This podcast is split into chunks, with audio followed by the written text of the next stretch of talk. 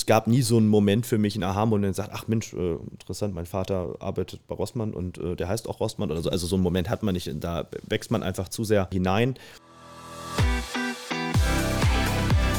Meet the CFO, ein Podcast der Universität St. Gallen mit Dirk Schäfer und Florian Hohmann.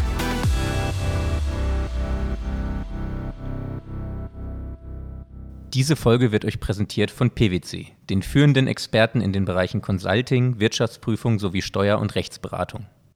Gut, dann herzlich willkommen zur dritten Staffel Meet the CFO. Wir sind wieder zurück und haben heute eine ganz besondere Folge. Einmal, äh, weil ich hier heute alleine sitze. Dirk Schäfer ist heute nicht da. Und wir versuchen die Termine eigentlich immer so zu legen, dass wir beide die Interviews führen können. Aber Jetzt komme ich schon zum zweiten besonderen Teil. Heute ist ein besonderes Interview, denn wir sind hier am HSG-Symposium. Wir führen das Interview am Symposium durch. Und ähm, die Chance wollten wir uns natürlich nicht entgehen lassen, deswegen mache ich es heute ausnahmsweise mal alleine und habe auch einen Interviewgast, den wir so noch nicht hatten. Familienunternehmen hatten wir bis jetzt noch gar nicht im Podcast. Und mir gegenüber sitzt Raul Rossmann, der sich sehr gerne einmal in guter alter Tradition in dem Podcast hier selbst vorstellen darf. Ja, mein Name ist Raul Rossmann, ich bin 36 Jahre alt, bin verantwortlich für die Bereiche Marketing und Einkauf bei uns im familiengeführten Unternehmen Rossmann. Äh, Rossmann selbst ist in acht Ländern aktiv, ich glaube jetzt bald neun, macht 11 Milliarden Euro Umsatz und ich freue mich hier zu sein. Danke, Florian. Ja, wir, wir freuen uns auch, besonders ähm, weil wir ja hier jetzt gerade am Symposium sitzen und du bist ja auch schon gestern ja am Symposium gewesen zu Gast. Und äh, dann macht es natürlich Sinn, dass wir einmal ganz kurz darüber äh, reden. Bist du zum ersten Mal hier am HSG-Symposium? Was hat dich hierhin verschlagen? Äh, warum bist du hier? Ich bin hier, weil die Kontaktaufnahme äußerst nett war. Einer eurer Studenten kontaktierte mich letztes Jahr und ich fand das so ähm, mutig und auch so äh, selbstbewusst, ähm, wie dieser junge Mann auf mich zugekommen ist. Und irgendwie dachte ich mir, Mensch, das möchte ich mit unterstützen, dass junge Menschen, junge Studenten äh, diese Gelegenheit bekommen, erstens in Kontakt mit äh, wichtigen Persönlichkeiten zu kommen, aber halt auch, ähm, dass ihr ja freigestellt werdet und das dann organisieren könnt hier vor Ort. Das ist eine tolle Leistung, die ich so als Student äh, niemals haben konnte. Und äh, ich glaube, das prägt und fördert und, und stärkt das Selbstbewusstsein. Wie war deine Erfahrung gestern am ersten Tag? Was hast du was hast du so mitgenommen? Sehr gut. Wir hatten eine lebendige Diskussion. Ich saß mit der Johanna äh, Gollenhofer zusammen. Mhm. Wir haben über das Thema Nachhaltigkeit gesprochen. Wir hatten viele Fragen äh, aus dem Plenum gehabt. Es gab auch ähm, durchaus eine hitzige Diskussion am Ende, äh, wie viel Unternehmen, Handelsunternehmen leisten können im Sinne der Nachhaltigkeit. Ich habe das versucht, etwas einzuordnen, äh, das, wo unsere Kompetenzen, unsere Schwerpunkte liegen und äh, dass wir nicht äh, allen Bedürfnissen und allen gerecht werden können. Mhm. Ja, das ist ja schon spannend. Also ich war bei der Diskussion gestern eben nicht dabei, aber ähm, ja, wo sind da die Grenzen? Weil ihr könnt ja per se kein komplett grünes Unternehmen werden. Ihr seid ein Handelsunternehmen, aber ihr wollt und müsst wahrscheinlich was in dem Bereich tun. Also wo sind da die Grenzen? Ja, es, es gibt zig Dimensionen der Nachhaltigkeit bei uns. Ähm, je nachdem, wo man ist, wenn man sich, sagen wir mal, bei uns äh, in der Objektverwaltung auffällt, dann geht es natürlich um das Thema Energieeffizienz in den Filialen. Äh, in der Logistik geht es darum, effiziente äh, Transportlösungen zu finden. Und äh, wenn es um das Thema der Eigenmarken geht, dann geht es natürlich äh, klar um die Themen Packaging und äh, die Rezepturen, die da eine Rolle spielt. Und jetzt ist eben die Frage, inwieweit sind wir eigentlich auch noch mitverantwortlich für die Marken, die wir ja einkaufen. Und da sagen wir ganz klar, wir geben unseren Marken, die wir kuratieren, eine Bühne. Und der Kunde muss dann entscheiden, was er kauft und was er nicht kauft. Ähm, aber ich kann nicht noch quasi äh, darüber mitentscheiden, äh, was jetzt nachhaltig oder nicht nachhaltig ist. Es ist unfassbar schwierig. Wir haben das gestern an, ein paar Beispielen deutlich gemacht. Zum Beispiel die Firma Metza, ein großer Toilettenpapierhersteller, hat jetzt die Produktion von Recyclingpapier eingestellt, äh, weil es kein Altpapier gibt und weil sie sagen, es ist viel in, in, äh, zu energieintensiv. Da fragt man sich natürlich, warum produziert man eigentlich Recyclingpapier, wenn das nicht nachhaltiger ist als Frisch, Frischmaterial, äh, weil es eben zu energieintensiv ist. Und äh, es gibt halt viele Themen, auch im Punkto der Nachhaltigkeit, die erst nachhaltig wirken könnten, wenn quasi alle Länder oder ein Großteil der äh, Ländergemeinschaft äh, an einem Strang zieht. Und das ist in vielen äh, Fällen nicht der Fall. Beispielsweise Palmöl. Äh, die Europäische Union äh, importiert in erster Linie und auch wir einen hohen Anteil an zertifiziertem Palmöl. Das nicht zertifizierte Palmöl äh, geht nach Asien. Ja, also es macht keinen Sinn, wenn ich 50 Prozent der Plantagen zertifiziert habe und die Neuplantagen, die angelegt werden, dann für den asiatischen Markt produzieren. Also es gibt zig Beispiele, in dem eine Beurteilung, was nachhaltig ist, extrem schwierig ist. Zudem kommt, dass der Kunde ein sehr inkonsistentes Bild hat ähm, und ähm, es trifft halt eine teilweise schlechte Datenlage und Faktenlage mit schlecht informierten Kunden zusammen und äh, da werden wir uns nicht als Händler über alle Maßen äh, exponieren. Ja, ja, das ist gut verständlich. Hast du denn äh, deiner Erfahrung nach, ist die Zahlungsbereitschaft von Menschen, mehr Geld auszugeben für nachhaltigere Produkte, hat sich, ist da, hat sich das gesteigert in den letzten Jahren? Oder ist das immer noch, ja, nachhaltig gerne, aber wenn es mehr Geld kostet, dann lieber doch nicht. Ja, ich sage immer, äh, dass eigentlich die, die Standardartikel, ja, äh, die müssen nachhaltiger werden. Es macht ja äh, wenig Sinn, wenn wir Nischensortimente schaffen für 10 bis 15 Prozent unserer Kunden. Damit werden wir nichts erreichen. Die Frage ist, wie kriegen wir Nachhaltigkeit oder nachhaltigere Produktentwicklung äh, in alle Bereiche hinein?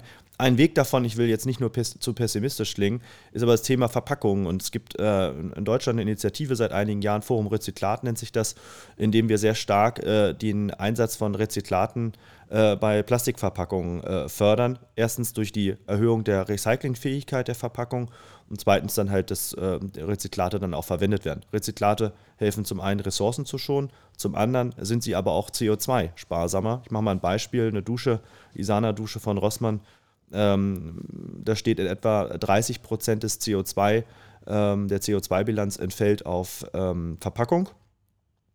Und wenn man äh, Frischmaterial gegen Rezyklat einsetzt, äh, fällt das um die Hälfte, also geht von 30 auf 15 Prozent zurück. Und das ist ein Weg, der äh, standardisierbar ist, wo wir halt auch alle gemeinsam an einem Strang ziehen, auch etwas im Sinne der Nachhaltigkeit tun können. Ich sage aber auch immer, den ganz großen Schritt werden wir nur tun, wenn wir eine nachhaltige und äh, bessere äh, Energiemix, äh, einen besseren Energiemix in Deutschland bekommen. Mhm. Oder weltweit. Ja. Jetzt sind wir direkt schon hardcore thematisch eingestiegen, weil sich angeboten hat. Äh, Collaborative Advantage äh, ist ja auch der, das Thema des St. Symposiums hier. Und ähm, deswegen wollte ich auch gerne mal nachhören, äh, was du da inhaltlich für Verknüpfungspunkte hast. Ähm, aber in diesem Podcast geht es ja auch hauptsächlich darum, Menschen und ihre, ihre ja, die Persönlichkeiten kennenzulernen. Wer steckt eigentlich hinter diesen Unternehmen? Und bei dir ist jetzt das Besondere, ich habe es einleitend schon gesagt, ähm, du bist unser erster Gast aus einem Familienunternehmen. Dein Unterne du trägst den Nachnamen deines Unternehmens. Und ähm, deswegen gerne mal ganz kurz deinen Lebensweg so nachzeichnen. War von klein auf klar, dass du im Unternehmen, das dein Vater ja gegründet hat, arbeiten wirst? War das, war das sehr früh klar? Also ich bin nie in Opposition zu diesem Gedanken getreten. Das ist schon mal ganz wichtig, äh, dass es dann einem klar wird und auch, dass man das vom ganzen Herzen bejaht. Ich glaube, der äh, Fall ist dann erst eingetreten, äh, als ich Verantwortung übernommen habe in den Anfang der 2010er Jahre. Da habe ich für eine Abteilung, die wir Non-Food nennen. Äh, darüber bündeln wir unseren gesamten Non-Food-Einkauf, also alles, was nicht klassisch Drogerie ist, Kerzen, dekorative Kosmetik, Elektroartikel und Co. Da habe ich sehr früh und sehr schnell Verantwortung übernommen. Ich war damals 25 Jahre in einer äh, für diese Abteilung schwierigen Situation, weil wir, mein, mein Vorgänger äh, war, war korrupt gewesen. Also wir hatten einen Bestechungsfall aufgeklärt. Und ähm, da war es an sich eine angespannte Lage, weil natürlich auch das Vertrauen substanziell gestört war ne, in, in der Abteilung. Und, äh, aber ich habe nach ein, zwei Jahren gemerkt, Mensch, du kannst was bewegen. Und dann erst habe ich richtig Bock und richtig Lust bekommen. Und seitdem macht mir das unfassbar viel Spaß, in der Firma zu arbeiten. Mhm. Also, du hast im Vorgespräch schon gesagt, äh, man kann dich nämlich nicht stalken, du hast gar keinen LinkedIn und dementsprechend kann man deinen Lebensweg gar nicht vorher so gut nachzeichnen. Ähm, hast du was, wo und was hast du studiert und hast du dann direkt auch schon im Studium den Fokus so drauf gesetzt? War es immer der Hintergedanke, ich will irgendwann mal das Unternehmen übernehmen und will mein Studium so darauf ausrichten, dass ich die Fähigkeiten bekomme? Ich muss zwei Sachen vorweg schicken. Meine Eltern haben beide nicht studiert. Mhm. Äh, ich hatte auch im Freundeskreis ähm, keine so prägenden Elemente, die gesagt haben, Mensch, äh, informier dich mal über die und die Universität. Mhm. Also da bin ich ein bisschen blauäugig rangegangen im mhm. Nachgang.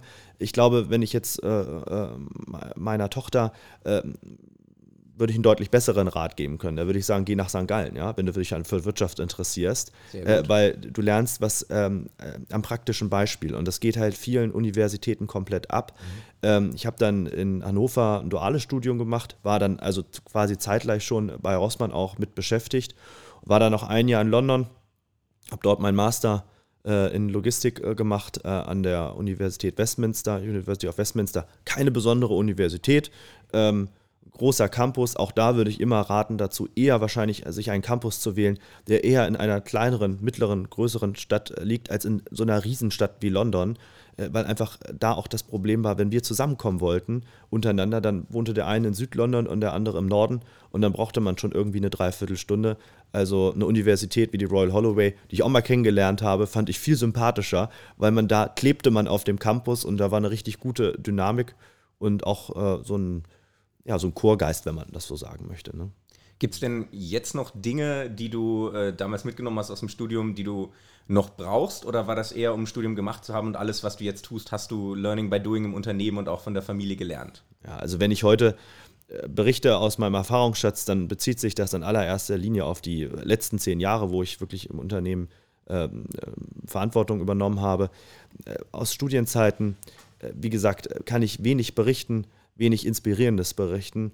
Eher an meine Schulzeiten denke ich gerne zurück, weil ich da ein paar Lehrer hatte, die wirklich das Diskutieren sehr stark in den Vordergrund gestellt haben. Gerade mein Politiklehrer, der ist mir in wirklich guter Erinnerung, den habe ich durch Zufall dann in Polen mal in Danzig am Flughafen getroffen und dann hat er mich wieder in die Schule eingeladen und das war so eine Freude dann mit den Schülern mal zu diskutieren. Äh, für die ist das ja eine ganz andere Welt und heute versuche ich schon regelmäßig auch an Universitäten zu sein, wenn das gewünscht ist. Ich hatte jetzt am Dienstag einen Vortrag gehalten, beispielsweise in der Leibniz-Universität Hannover, aber ich merke da, gerade auch an deutschen Universitäten, ja, eine große Skepsis gegenüber der Praxis. Ne? Also das muss man einfach äh, so klar sagen.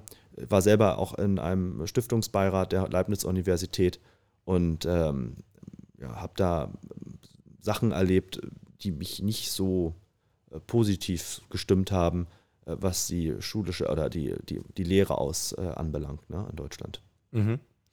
Ähm, wie war denn das für dich so in deiner Kindheit? Nimmt man das als Kind sehr schnell wahr oder wie nimmt man das wahr? Da gibt es in Deutschland eine Drogeriekette, da steht mein Nachname drauf und ähm, hast du das, hast du das als Kind groß wahrgenommen? Wie hast du das wahrgenommen? Ähm, wie haben andere Leute das wahrgenommen? War das irgendwann mal ein Problem oder fandst du das cool? Ja, interessant ist, dass es andere Leute ja erstmal viel stärker wahrnehmen ja. als man selbst. Ja, ich habe das, äh, ich, es gab nie so einen Moment für mich, ein Aha-Moment, der sagt, ach Mensch, äh, interessant, mein Vater arbeitet bei Rossmann und äh, der heißt auch Rossmann oder so. Also so einen Moment hat man nicht. Da wächst man einfach zu sehr, äh, wächst man zu sehr hinein.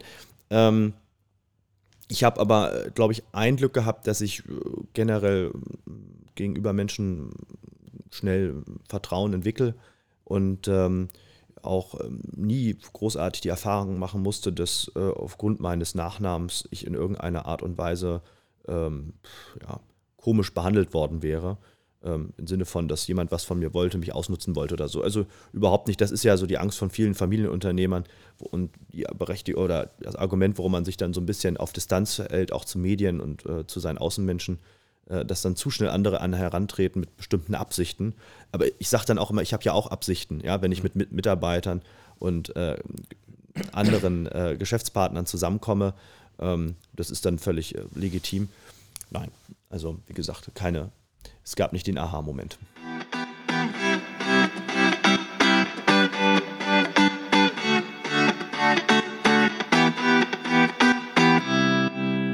Werbung. Ein Thema, was uns in den vergangenen Staffeln sehr stark beschäftigt hat bei den Interviews mit CFOs, war ja die Digitalisierung. Und das wird uns in dieser Staffel auch noch weiterhin beschäftigen.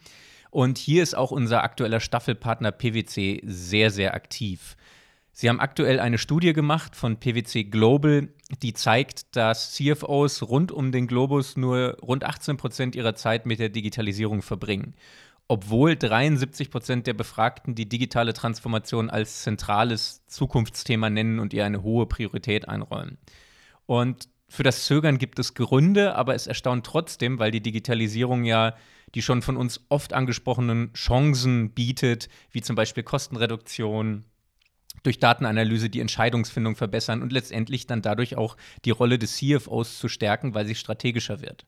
PwC hat hier sieben wesentliche Handlungsfelder definiert, um die Finanzfunktionen auf die Zukunft vorzubereiten. Und auf die werden wir in den kommenden Folgen auch genauer eingehen.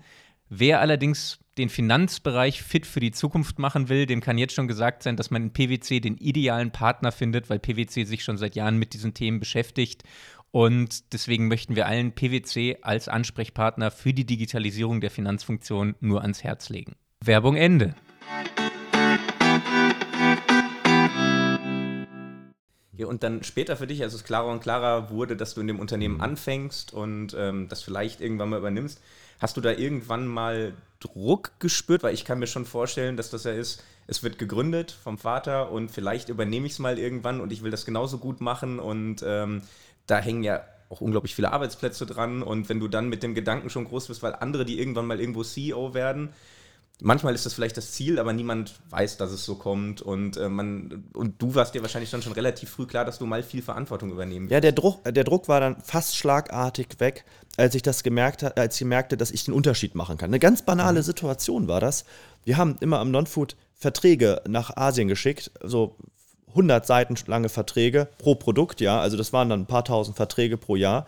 Und die wurden dann vor Ort unterzeichnet und dann wieder zurückgeschickt. Und ich sagte dann irgendwann, warum verschicken wir die nicht einfach digital? Das macht doch einfach Sinn. Wir sparen uns ganz viel Zeit. Und äh, ich glaube, allein die, die, der Postversand kostete 50.000 Euro damals.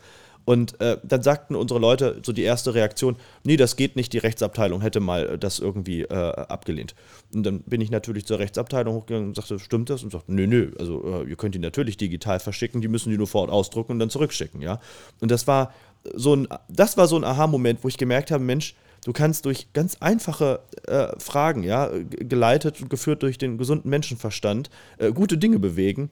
Und dann haben sich äh, viele Sachen natürlich äh, dann entwickelt im Verlauf der Jahre, die mir das Gefühl gegeben haben, du bist da richtig, du machst den Unterschied. Und ähm, dann kam auch ein anderer Punkt dazu, dass das ähm, Management bei Rossmann immer stärker und äh, sich immer besser geworden ist, immer selbstbewusster wurde. Und äh, ich heute wirklich von meinen Kollegen und Mitarbeitern immer noch enorm viel lerne, die auch mir ein tolles Feedback geben. Und äh, ich fühle mich da, wie gesagt, pudelwohl. Im Studium war das Bild eher diffus, ja. Diffus. Da hatte ich natürlich auch Ängste, ein bisschen zu versagen und etc. Aber wie gesagt, das war dann in dem Moment, man muss eigentlich ins kalte Wasser geworfen werden. Das ist das Beste. Mhm. War das mit dem Feedback, das du da gerade angesprochen hast, auch schon immer so, auch als du als junger Mensch bei euch im Unternehmen gearbeitet hast? Weil ich kenne es selber aus eigener Erfahrung, kurz nach dem Studium, wenn man anfängt zu arbeiten, man ist ja auf Feedback angewiesen, man will hören, was man gut und schlecht macht, man will lernen. Und ähm, du kommst dann eben als Rossmann zu Rossmann und alle wissen? Das ist der Sohn vom Chef. Wird da ehrlich Feedback gegeben oder? Ja, am Anfang in meiner Zeit als dualer Student äh, habe ich dieses Feedback nicht häufig bekommen. Das war aber auch, äh, da war auch Firma noch in einer anderen Situation. Wir waren da, wie gesagt, noch lange nicht so äh, professionell unterwegs wie heute.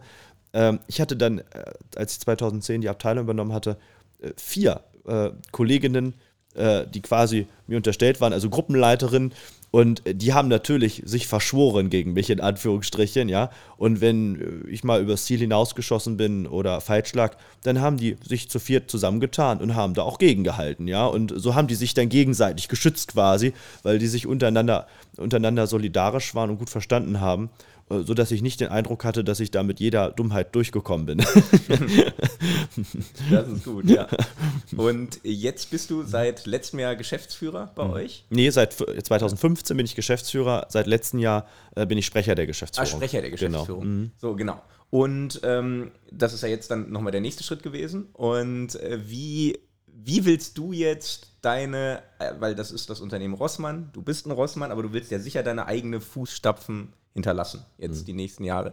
Ähm, wie willst du so diesen Spagat schaffen zwischen das, was wir immer gut gemacht haben, das Unternehmen im Sinne der Familie weiterführen, aber trotzdem meine eigene Fußstapfen hinterlassen? Dazu muss man ein bisschen die Rahmenumstände kennen. Äh, mein Vater hat sich schon in den letzten Jahren äh, verstärkt aus dem Unternehmen zurückgezogen. Wie gesagt, ich bin auch seit 2015 Geschäftsführer für äh, ganz wesentliche Bereiche in meinem Handelsunternehmen, Einkauf und Marketing. Ja, also Einkauf äh, arbeiten bei uns, glaube ich, auch 300, 400 äh, Mitarbeiter.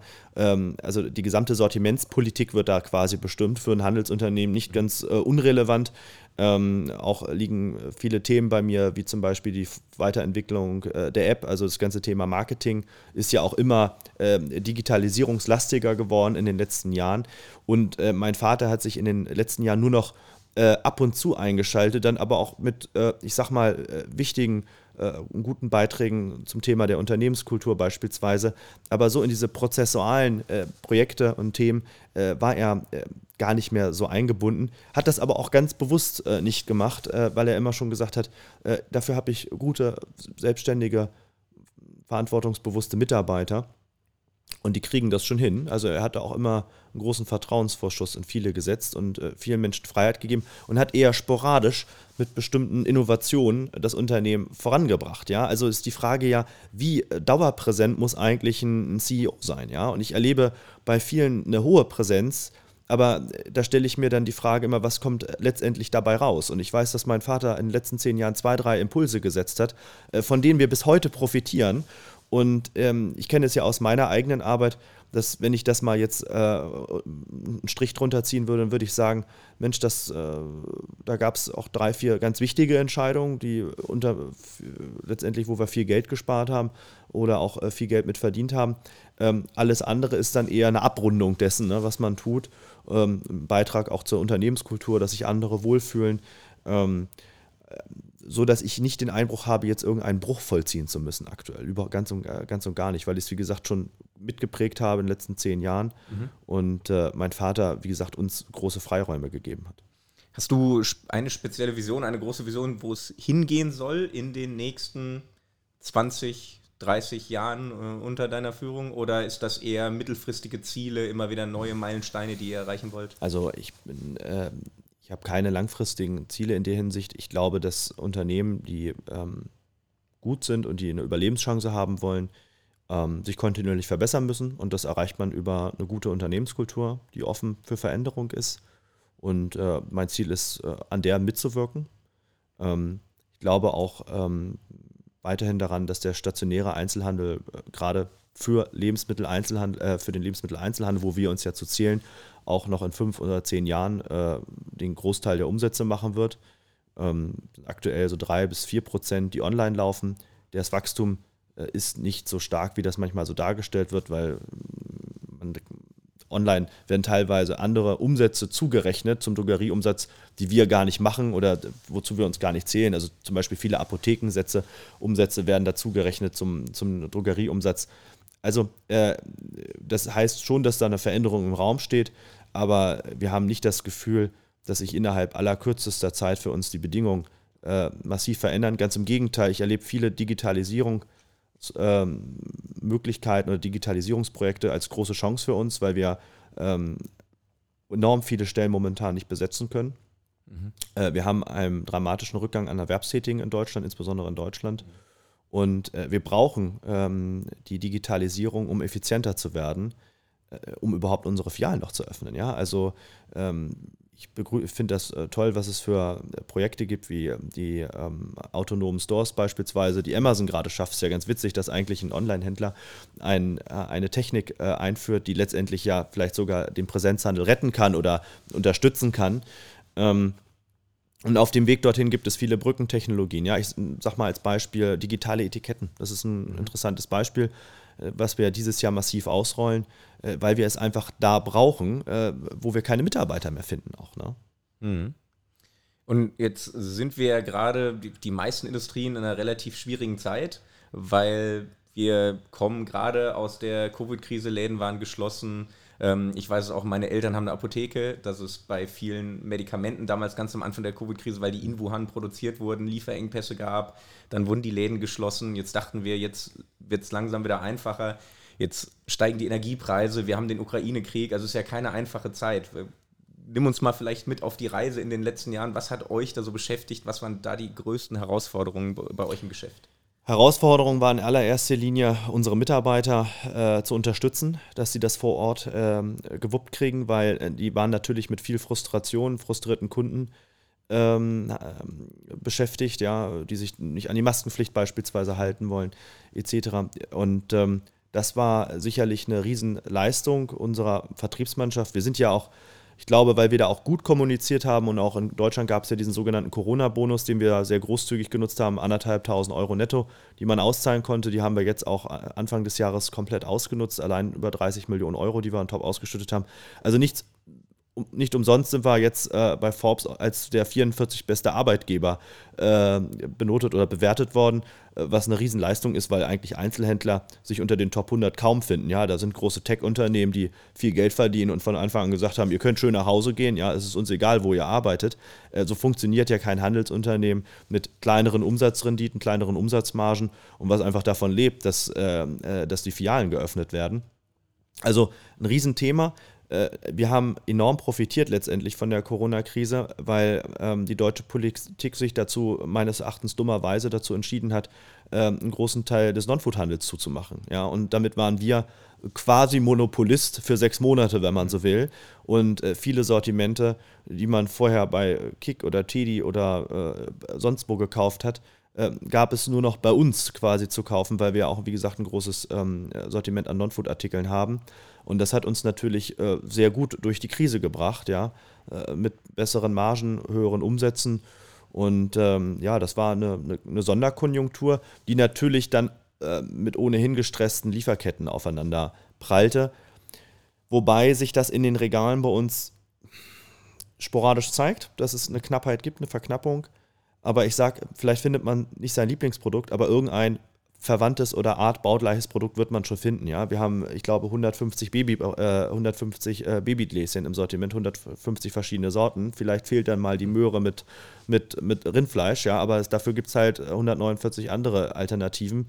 Und beim Toilettenpapier gibt es auch nicht das eine Toilettenpapier, aber es gibt dafür mal ein dreilagiges, dann gibt es mal halt eben nur ein vierlagiges oder man findet halt ein Recyclingpapier. Also irgendwas gibt es immer, ja, und keiner muss sich Sorgen machen, äh, dass er auf Toilette sitzt und kein Toilettenpapier mehr hat. Und äh, wir kriegen das gehandelt. Wir sind, wie gesagt, da mit äh, Problemen konfrontiert, die wir uns vor zwei Jahren hätten nicht vorstellen mögen. Am Anfang hat uns das auch gestresst, äh, weil wir natürlich ein hohes Maß an Perfektion gewohnt sind. Äh, mittlerweile sagen wir, pff, ja, es geht allen genauso wie uns. Äh, wir müssen das Beste draus machen. Ja, das Interview hätten wir vielleicht vor zwei Jahren führen sollen und ausstrahlen, dass du allen Deutschen sagst, ihr müsst euch keine Sorgen machen, dass ihr kein Toilettenpapier ja. habt. Jetzt, jetzt weiß man's. ähm, und das ist jetzt aktuell auch noch genauso, weil aktuell, ähm, wie, wie beschäftigt euch als Unternehmen die aktuelle Zeit? Jetzt, wo, ja, wir haben auch immer noch Lockdowns in China, das liefert, äh, führt auch zu Lieferengpässen. Wir haben jetzt auch die Ukraine-Krise, steigende Preise. Wie beschäftigt euch das als Unternehmen? Ja, also die Inflation macht mir Sorgen, ne? weil mhm. wir haben ja keine Inflation, das ist ja fast eine Hyperinflation, ja. die wir haben. Mal ein Beispiel zu nennen, vor zwei Wochen hat äh, Aldi alle Fleischpreise erhöht, 30 bis, äh, das waren 30 oder 40 Artikel, zwischen 30 bis 50 Prozent. Ja, das ist ja massiv. Mhm. So, und ich glaube, dass die mittleren, höheren Einkommen, die haben noch viel Erspartes, die kommen damit natürlich auch klar. Aber die kleineren Einkommen, äh, die werden schnell, schnell merken, dass das Leben deutlich teurer geworden ist.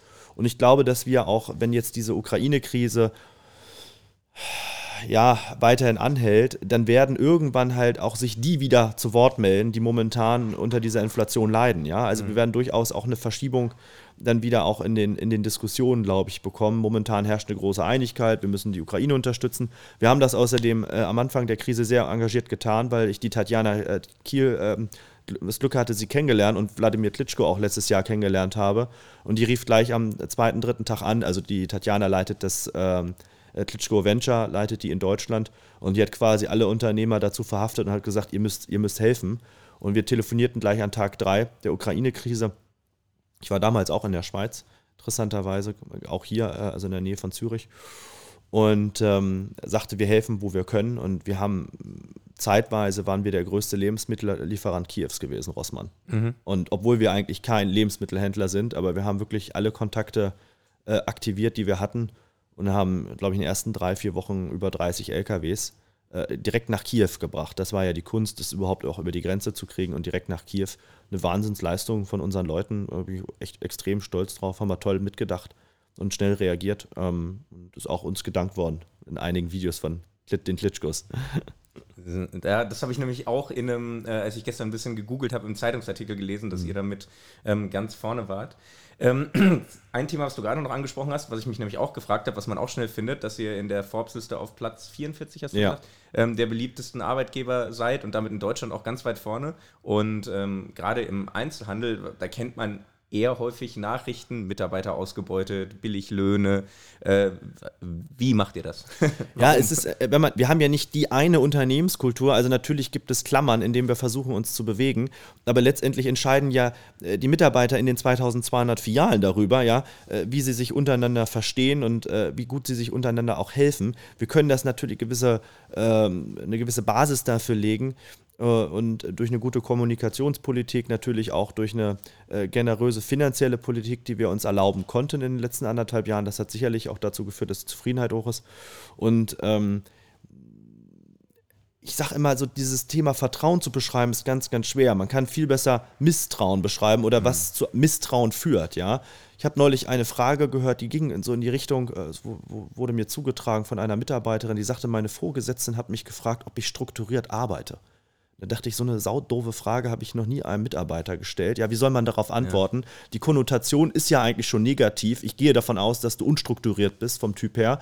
Äh, jetzt erklär mal, warum äh, glaubst du denn, dass du strukturiert bist? Also man äh, darf Menschen zum Beispiel durch solche Fragen nicht in eine Rechtfertigung zwingen, die sie gar nicht, gar nicht ja, gut beantworten können oder gar nicht, sich gar nicht gut erlauben können.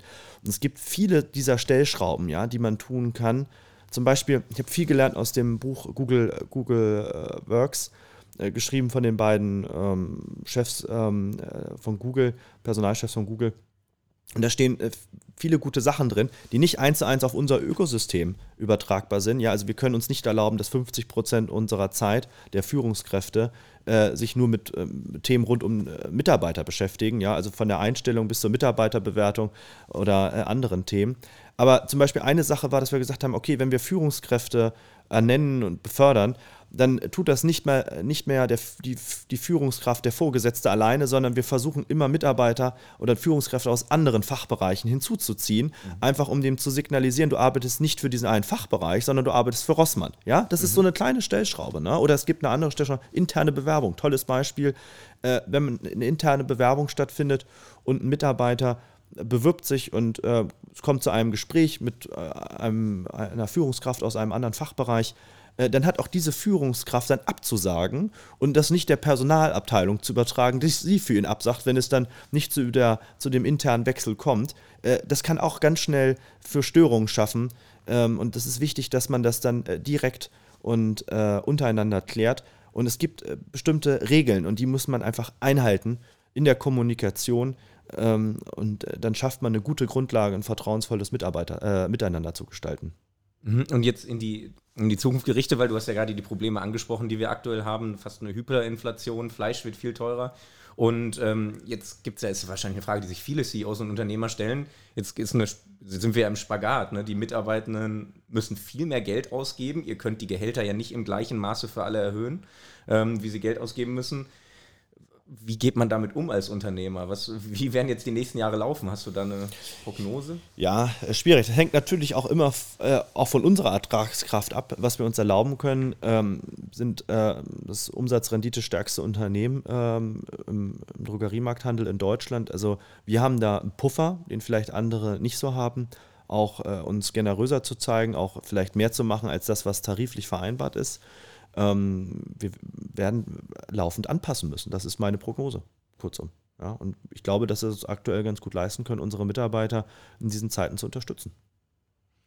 Dann danke für den Teil. Abschließend ist ähm, Tradition, Entschuldigung, Tradition bei uns im Podcast, äh, dass wir die Person noch einmal noch ein bisschen besser als Menschen kennenlernen. Und äh, bei dir würde mich jetzt ganz speziell interessieren, wo du jetzt in so einer verantwortungsvollen Position bist bei einem Unternehmen mit so vielen Mitarbeitenden.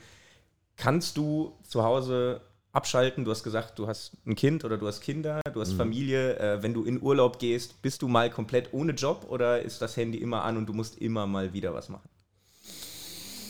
Also ich kann, ich kann gut abschalten, wobei ich jetzt äh, einen längeren Urlaub von über zwei Wochen mal wieder hatte und ich habe gemerkt, das ist doch ein Unterschied, ob ich jetzt eine Woche in Urlaub fahre oder zwei Wochen im Urlaub bin es gibt zwar in den zwei Wochen, habe ich auch gerne mal mit Mitarbeitern aus der Firma telefoniert, aber in Summe waren das vielleicht drei, vier Gespräche. Aber ich kann mal auch mich mal wieder so auch auftanken, ja. Also ich habe ein tolles Buch gelesen von Sascha Friesike, einem Studenten der St. Gallner Universität, ähm, heute Professor für digitale, äh, digitale Themen. Und ich habe das richtig genossen, mal wie ich mir da auch intellektuell so ein bisschen irgendwie an, anreichern zu können der ähm, baden-württembergische Ministerpräsident sagte das mal, der äh, Kretschmann, Kretschmer, äh, er würde von ähm, seiner Amtszeit von dem zehren, was er vorher quasi aufgebaut hätte an, an intellektuellem Grundgerüst und auch an Gedanken.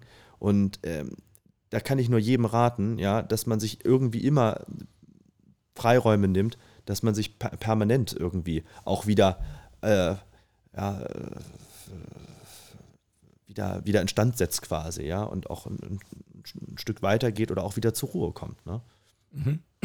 Und ähm, Was hilft dir da am besten, wenn es jetzt nicht Urlaub ist, wenn du abends nach Hause kommst oder auch am Wochenende? Bist du jemand, der viel Sport macht, der Bücher liest? Äh, was hilft dir am besten? Also ich freue mich jetzt auf die anstehende Tennissaison. Mhm. Ich habe nämlich irgendwie jetzt nach 16 frustrierenden Tennisjahren mir gesagt, du musst jetzt nochmal richtig angreifen. Ja, wenn, äh, wenn nicht jetzt, wann dann? Habe mir nochmal auch äh, mich über einen Tennistrainer verstärkt und äh, jetzt äh, bin ich wieder in eine Mannschaft eingetreten, die mir viel Freude macht. Eine gute, gute Clique. Und da haben wir am Sonntag unser erstes Auswärtsspiel, da freue ich mich drauf. Äh, ich spiele gerne Schach, ich lese gerne, ich mache gerne viel mit meiner Frau und meiner Tochter. Also ich habe äh, viele schöne Themen, die mich in meiner äh, privaten Freizeit äh, erwarten und auf die ich mich freue. Ja, Tennis verstehe ich gut, da habe ich meine ganze Jugend verbracht auf Sehr dem gut. Tennisplatz. Auch oft frustriert, aber ja. auch schöne Momente gehabt. Ist, ist ein gemeiner Sport. Ist ne? ein gemeiner Sport, definitiv.